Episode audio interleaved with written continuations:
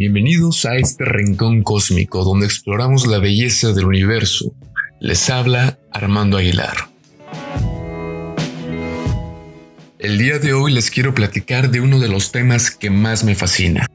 Como amante de la ciencia siempre me ha interesado el origen del universo, esas pequeñas partículas y esas inmensas fuerzas que dieron paso después de miles de millones de años a un organismo con la inteligencia necesaria para cuestionarse sus orígenes, adentrarse en un mundo de preguntas y preguntarse qué somos, por qué existimos, hacia dónde vamos y de dónde venimos.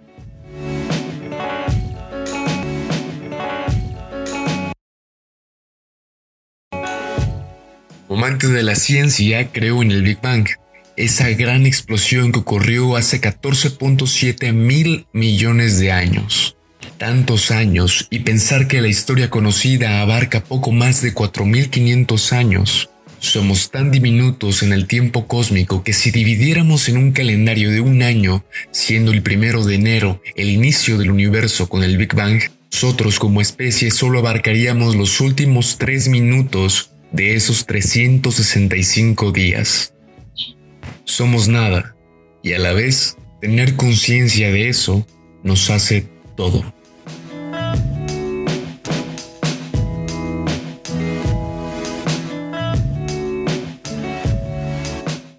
Hablando de tres minutos, todos sabemos que el Big Bang fue una gran explosión, pero ¿alguna vez se han preguntado qué ocurrió al inicio de esa gran explosión?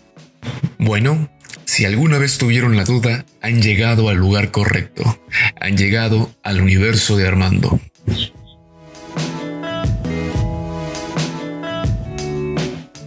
Partiremos de lo que ocurrió al cabo de una centésima de segundo, que es lo más cercano al Big Bang de lo que podemos hablar con cierta seguridad. Se imaginarán lo caliente que estaba todo aquello. Nada menos que 100 mil millones de grados centígrados. Un calor tan grande que no pueden mantenerse unidos los componentes de la materia ordinaria, moléculas, átomos o siquiera núcleos de los átomos. Es decir, todo aquello que nos enseñaron en la escuela de un núcleo con neutrones y protones y electrones girando alrededor aún no existían de la forma y proporciones en las que las conocemos hoy en día, en esa primera centésima de segundo. En cambio, consistía en diversos tipos de las llamadas partículas elementales, que son el objeto de estudio de la física nuclear de altas energías. Un tipo de partícula que estaba presente en gran cantidad era el electrón. La partícula con carga negativa que fluye por los cables en la corriente eléctrica y constituye las partes exteriores de todos los átomos y moléculas del universo actual.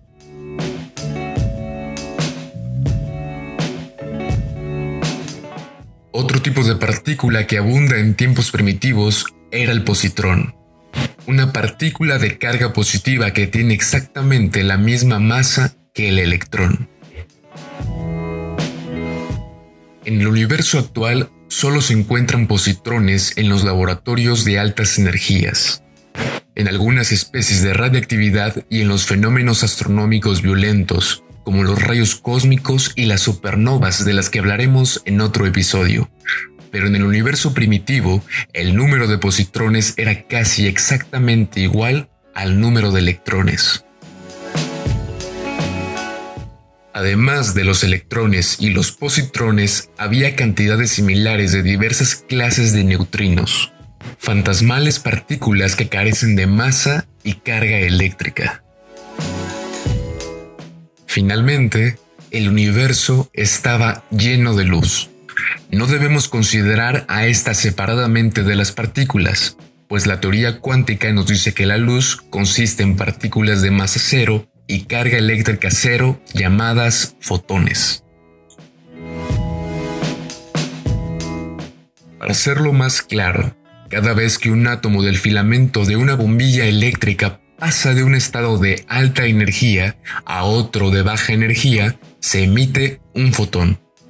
Hay tantos fotones que salen de una bombilla eléctrica que parecen fundirse en una corriente continua de luz, pero una célula fotoeléctrica puede contar fotones individuales, uno por uno. Estas partículas, electrones, positrones, neutrinos y fotones eran creadas continuamente a partir de la energía pura y después de una corta vida eran aniquiladas nuevamente. ¿Cómo se puede crear materia a partir de energía? Bueno, eso es algo que nos explicará Einstein en otro episodio con su fórmula E igual a mc al cuadrado. Las proporciones de partículas en ese entonces eran más o menos de un protón y un neutrón por cada mil millones de electrones, positrones, neutrinos o fotones. Después de un décimo de segundo, la temperatura disminuyó hasta llegar a los 30 mil millones de grados centígrados.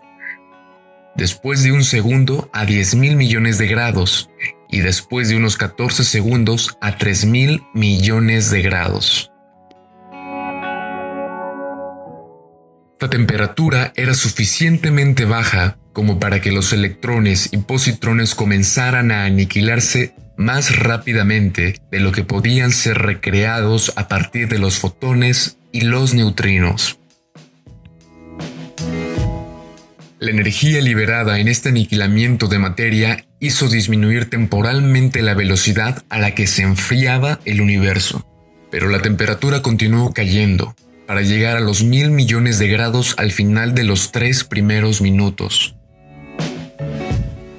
Esta temperatura fue entonces suficiente para que los protones y neutrones comenzaran a formar núcleos complejos, comenzando con el núcleo del hidrógeno pesado, también llamado deuterio, que consiste en un protón y en un neutrón.